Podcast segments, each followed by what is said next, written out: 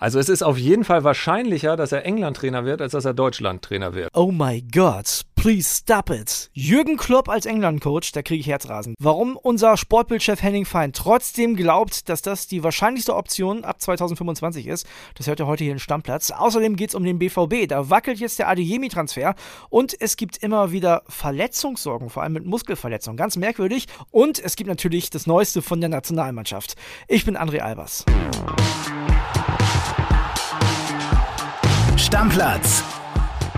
Dein täglicher Fußballstart in den Tag. Eine Sache ist klar, bei Borussia Dortmund kann, soll und wird es einen Umbruch geben im Sommer. Und ein Name stand eigentlich auch schon fest, und zwar Karim Adeyemi. Der soll kommen von RB Salzburg. Eigentlich haben alle gedacht, das Ding ist in trockenen Tüchern. Jetzt scheint es doch nicht mehr so zu sein. Da müssen wir drüber reden. Das machen wir mit unserem BVB-Reporter Sebastian Kolzberger. Anruf bei Sebastian Kolzberger. Kohlsi, André hier. Ist es bei euch in NRW auch so sonnig wie hier in Berlin? Ja, es ist endlich mal wieder ein schöner Tag oder wir haben ja zuletzt mehrere schöne Tage gehabt, aber heute strahlt die Sonne wirklich äh, richtig, richtig intensiv. Ist ein richtig schöner Märztag und man mag es kaum glauben, aber da macht es auch richtig Spaß zu arbeiten. Ich weiß aber nicht, ob die BVB-Bosse die Sonne momentan genießen können, denn da gibt es so ein bisschen Ärger um Adeyemi. Also machen wir uns nichts vor, der Transfer, der erschien ja schon perfekt in den letzten Wochen. Jetzt hakt das so ein bisschen. Erzähl mal, was ist da los? Ja, also mit dem Spieler ist sich Dortmund ja schon länger einig. Wir haben ja schon im Dezember äh, darüber berichtet, dass Adeyemi ganz gerne nach Dortmund wollen würde. Äh, der nächste Schritt, sich da entwickeln. Deswegen hat er den Bossen schon seine Zusage gegeben. Einziges Problem ist nach wie vor die Ablöse, denn da rufen die Salzburger immense Zahlen auf ja, die rücken halt auch keinen Millimeter von ihrer Forderung ab. Und äh, ja, das macht den Dortmundern gerade so ein bisschen Kopfzerbrechen. Also 45 Millionen, das ist den Dortmundern auf jeden Fall viel zu viel. Und ja, sie wollen maximal 38 ausgeben. Da, da muss man dann halt gucken. Es kommt jetzt viel auf Verhandlungsgeschick an. Vielleicht lässt man noch ein, zwei Boni damit reinschreiben in den Vertrag, weil eigentlich wäre er genau der Spieler, der zum BVB passt. Aber übertriebene Marktpreise zahlt der BVB auch nicht. Und deswegen stockt das Ganze gerade ein bisschen. Ich meine, du bist ja dichter dran als ich, aber ich habe jetzt in den letzten Wochen auch von keiner Alternative gehört. Oder haben die da noch eine andere Idee als Adiemi? Ja, also so einen klassischen Mittelstürmertypen würden sie schon ganz gerne noch verpflichten, weil Adiemi ja schon äh, ein Außenspieler ist. Er kann sich ja in Dortmund noch weiterentwickeln und das Potenzial hat er. Das Potenzial sehen die Bosse auch in ihm. Aber sie wollen natürlich auch noch einen klassischen Neuner holen. Ja, da werden immer wieder Namen genannt. Schick, Alea, aber die sind natürlich auch zu keinem Schnäppchenpreis zu haben. Deswegen muss natürlich Dortmund mit der Kohle haushalten und ja, die wollen halt auf Teufel komm raus keine überhöhten Preise bezahlen. Also kannst du dir vorstellen, dass der Transfer noch platzt? Glaubst du das wirklich? Wenn, wenn die Salzburger nicht von ihrer Forderung abrücken, kann ich mir schon vorstellen, dass das Ding vielleicht doch noch platzt, weil jeder sieht natürlich, okay, der BVB bekommt Kohle für Haaland und jeder will ein Stück von dem großen Kuchen abhaben, wobei der Kuchen ist ja gar nicht so groß, weil es sind ja nur 75 Millionen dank der Ausstiegsklausel. Aber wenn, wenn die halt weiter überteuerte Preise aufrufen, klar, ich würde sagen, da bleiben die Dortmunder hart und äh, lassen das Ding dann eher platzen. Ja, dann gucken wir mal, hängt wahrscheinlich auch so ein bisschen davon ab, was die Salzburger dann an Abnehmern noch für Adiemi finden, ne? ob es da Alternativen gibt er hat schon einen klaren Plan, sonst äh, wäre er sich ja auch noch nicht einig äh, mit den Dortmundern. Ja, er kann natürlich auch vielleicht ein bisschen von seiner Seite aus Druck machen. Haben wir ja beim BVB auch immer erlebt, bei Sancho, bei Dembele. Es gibt ja auch Spieler, die vielleicht ein bisschen, ja, noch ein bisschen Einfluss haben und dazu beitragen können, dass der Transfer dann im Endeffekt über die Bühne geht. Adiemi ist auf jeden Fall ein gutes Stichwort für unser nächstes Thema. Der ist nämlich momentan nicht dabei bei der Nationalmannschaft. Der ist verletzt, hat eine Muskelverletzung. Davon gab es beim BVB in dieser Saison eine ganze Menge. Jetzt fallen wieder zwei Leute aus mit Passlack und Schulz. Da stimmt doch was nicht, Kohlsi. Findet übrigens auch unser Pöder Patrick. Der hat sich tierisch darüber aufgeregt. Wir hören da mal rein. Ich habe gerade gelesen, Nico Schulz und Felix Passlack fallen mehrere Wochen aus. Ich meine, dass das uns nicht wehtut, fußballerisch, das steht auf einem anderen Blatt Papier. Aber die haben schon wieder Muskelverletzungen. Jetzt frage ich mich mal ganz ehrlich, Alter, was für Ärzte arbeiten bei Dortmund in der medizinischen Abteilung? Was wir in diesem Jahr an Verletzungen gehabt haben bei Spielern mit Muskelverletzungen, ohne Witz, das ist ja ohne Worte. Und wenn ich das mal ins Verhältnis stelle, wie oft die verletzt sind, dann muss ich mir fragen, entweder sind die Spieler völlig untertrainiert und nicht völlig ausgelastet, oder aber die haben anstatt Ärzten, haben die irgendwelche Gemüsehändler da eingestellt. Cool sie. Pöder Patrick, wie man ihn kennt, mit einer klaren Ansage. Aber sag mal, ist schon komisch mit den ganzen Muskelverletzungen beim BVB, ne? Ja, auf jeden Fall. Also ich glaube, es gibt in Dortmund keinen Spieler, der in diesem Jahr noch keine Muskelverletzung hatte. So häufig wie das vorkommt und teilweise ja Mukoko Haaland mehrfach.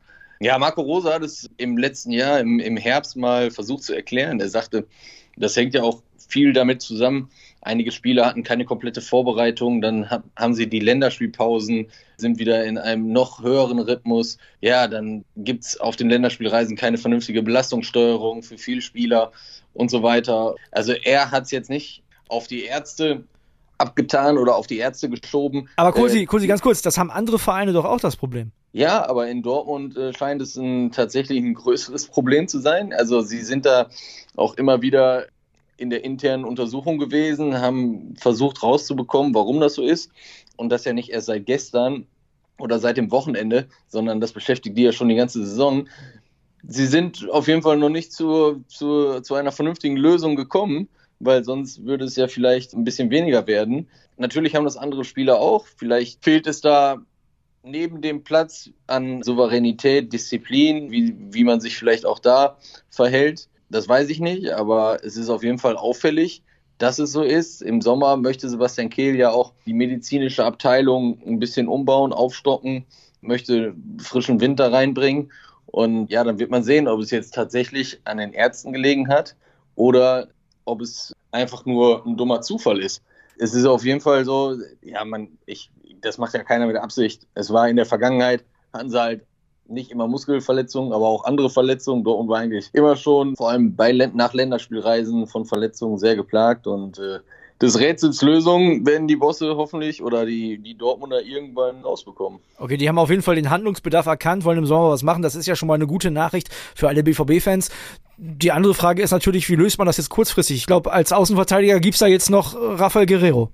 Ja, das stimmt. Das ist natürlich schlecht. Okay, auf der linken Seite seien wir ehrlich, Nico Schulz, der spielt ja auch nur, wenn Rafael Guerrero mal wieder platt ist, weil sonst sportlich gesehen ist er jetzt ja nicht wirklich ja, eine Verstärkung. Rafa Guerrero ist ja jetzt wieder dabei. Auf der rechten Seite, da fällen natürlich Thomas Meunier noch aus, Matteo, äh, Matteo Morey. Ja, da gibt es mit Emre Can Akanji und auch dann Axel Sagadou, der jetzt auch bald wieder zurückkommt, Optionen, die schon alle auf der Rechtsverteidigerposition gespielt haben, weil es ja nicht das erste Mal, dass Dortmund äh, ohne Rechtsverteidiger in die nächsten Spiele gehen muss. Und da hat Marco Rosa auf jeden Fall Optionen. Ist nur schade für Felix Passlack jetzt gerade, weil der sich halt in den äh, Spielen, die er gespielt hat, relativ gut präsentiert hat, obwohl und davor saß er länger auf der Bank. Aber ja, es macht die Personalsituation auf jeden Fall nicht einfacher, weil dann muss man die halt auf anderen Positionen wieder wegnehmen und ja, ein bisschen gebeutelt waren sie in letzter Zeit ja schon. Da kann der BVB ja glücklich sein, dass die Spieler so allround-mäßig unterwegs sind. Die können vor allem glücklich sein, dass kein deutscher Nationalspieler dabei ist, weil dann können nämlich Hummels und Co.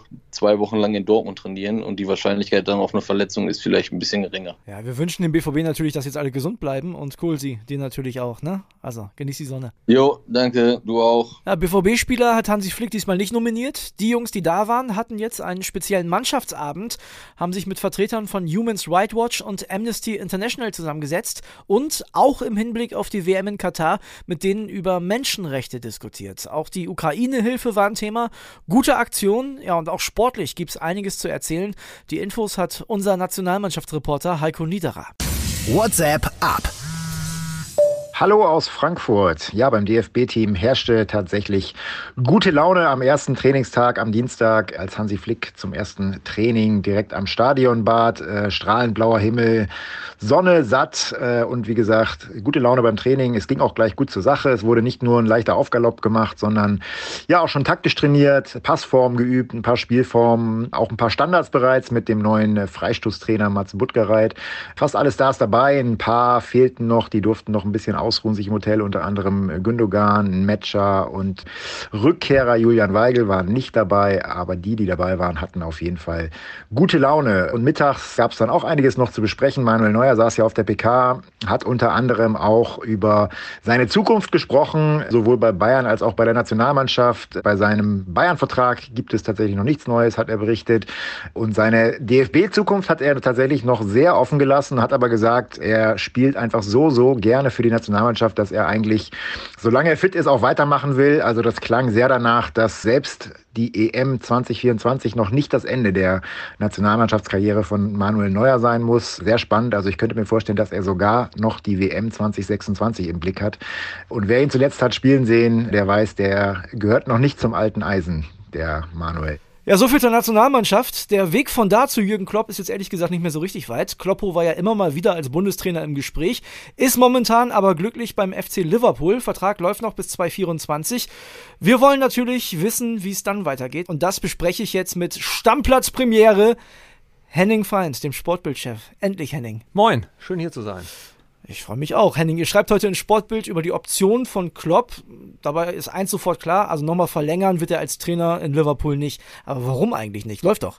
Er hat einfach einen klaren Plan von vornherein gehabt, als er äh, das letzte Mal verlängert hat, sehr langfristig bis 2024 zu sagen, dann bin ich achteinhalb Jahre hier, dann ist das Ding eine runde Geschichte und äh, hat von vornherein mit offenen Karten gespielt, dass er dann äh, geht hat ja jetzt zuletzt das nochmal mit 14 Worten untermauert, was kein Liverpool-Fan hören will. Ich sag's dir ganz genau. Mein Plan ist, dass ich bis 2024 bleibe und dann heißt es vielen Dank. So, und dann haben wir natürlich das als Anlass genommen zu gucken, was sind denn seine Optionen danach und was kann in der Zukunft noch an großen Aufgaben auf Kloppo warten. Ja, dieser Abschied hat ein bisschen was mit Ulla zu tun, auch mit seiner Frau, ne? Genau, er hat äh, Ulla versprochen, dass sie nach 2024 erstmal ein Sabbatical machen, er sich ein Jahr rauszieht. Das hatte er schon mal versprochen, da wurde er wortbrüchig, als er den BVB 2015 verlassen hatte, wollte er eigentlich auch ein Jahr nichts machen, bis der Anruf von Liverpool kam und dann musste er sagen, Ulla, ich muss jetzt leider zu den Reds und äh, die Planung äh, schmeißen wir nach fünf Monaten über den Haufen, denn die Aufgabe ist zu geil, um sie nicht wahrzunehmen. Also, das Jahr Pause gibt es dann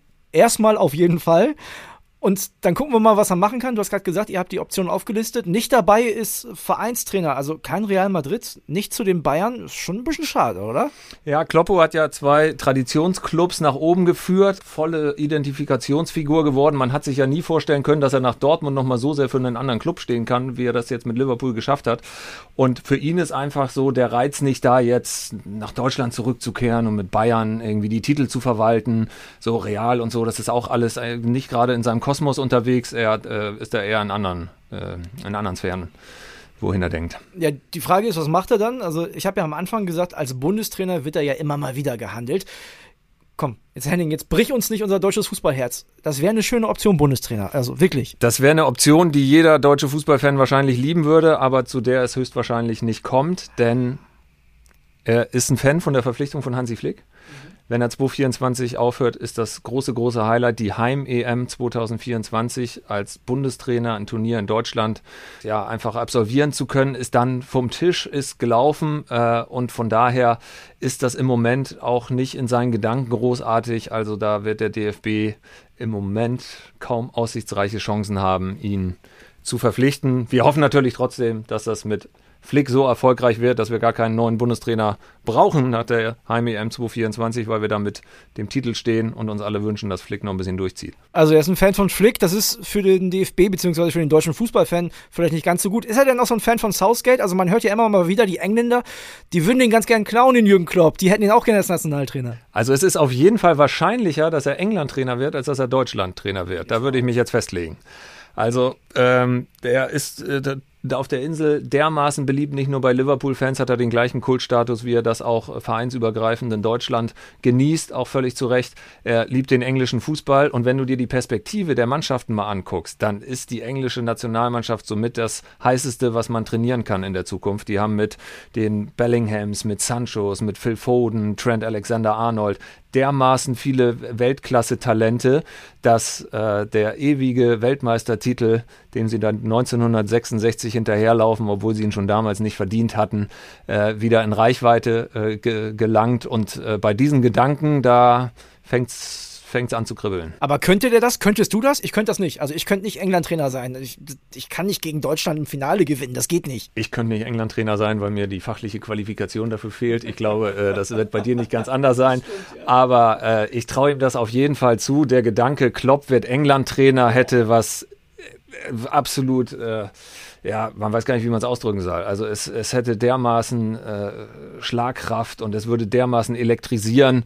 Und wenn du dir einmal anguckst, in, in der Premier League gibt es kaum geile englische Trainer. Das ist die größte Schwäche, die die haben. Sven Göran Eriksen aus Schweden war da Trainer. Ähm, dann war Capello äh, Trainer von den Three Lions. So, die haben da echt ein Defizit. Und wenn der englische Verband Kloppo gewinnen könnte, dann gehen die voll drauf. Ja, du machst mir halt Angst, weil das schon realistisch ist. Ne? Also, das ist ja nicht so, dass man denkt, das wird niemals passieren. Nee, das könnte schon sein. Und irgendwie wäre das auch spannender als die zweite Option, die ihr da habt. Liverpool-Berater. Also, wie langweilig kann es sein, ehrlich? Also das würde ich auch sagen. Wenn, wenn, wenn Kloppo, äh, hat ja auch gesagt, kann sein, dass er nach dem Sabbatical gar nicht wieder zurückkommt und gar nichts mehr macht. Da glaube ich nicht dran. Jeder, jeder seiner Weggefährten, mit denen wir gesprochen haben, die Kontakt zu ihm haben, ich meine 2025 ist Kloppo 57, da ist er voller Energie und wird keine Lust haben, nichts mehr zu machen. Das wird auch nach einem Jahr irgendwann wahrscheinlich langweilig und er hat so viel Energie, dass der auf jeden Fall noch was bewirken will. Und so Liverpool-Berater finde ich auch irgendwie unsexy, weil dann soll er einmal Ottmar Hitzfeld anrufen, der war Champion Champions League-Sieger mit dem BVB und ist dann eine Etage hochgerückt und war nicht mehr am Trainingsplatz und war dann irgendwann auch schnell weg und wieder zurück auf den Platz dann bei Bayern und hat gemerkt, das ist einfach die geilere Option. Ich bin ziemlich davon überzeugt, dass wenn Jürgen Klopp ein Jahr Pause gemacht hat, dass der vielleicht auch wieder Bock hat, so ein Vereinstrainer zu sein. Also wenn das dann mit England nicht klappt zum Beispiel und mit Deutschland und da keine andere wirkliche Nationalmannschaftsoption ist, ich kann mir sehr gut vorstellen, dass er dann sagt, oh Ulla, wir müssen noch mal in die Stadt. Ich halt dagegen. Meinst du nicht? Nationaltrainer reizt ihn eher und wenn er das durchzieht, die England-Variante, würde ich sagen, ist Stand jetzt frei nach Nico Kovac die wahrscheinlichste. Egal was passiert, 225 steht dann auf jeden Fall im Sportbild. Henning, ich danke dir. Ich danke dir auch. Ja, das war's auch schon wieder mit Stammplatz für heute. Wenn ihr mögt, abonniert und bewertet diesen Podcast, empfehlt uns auch gerne weiter und schaltet morgen wieder ein. Ab 5 Uhr, wir haben die Anfangszeit so ein bisschen nach vorne verlegt, gibt es dann den Kollegen Kilian Gaffrey für euch. Also, euch noch einen schönen Tag. Tschüss, bis dann. Stammplatz. Dein täglicher Fußballstart in den Tag.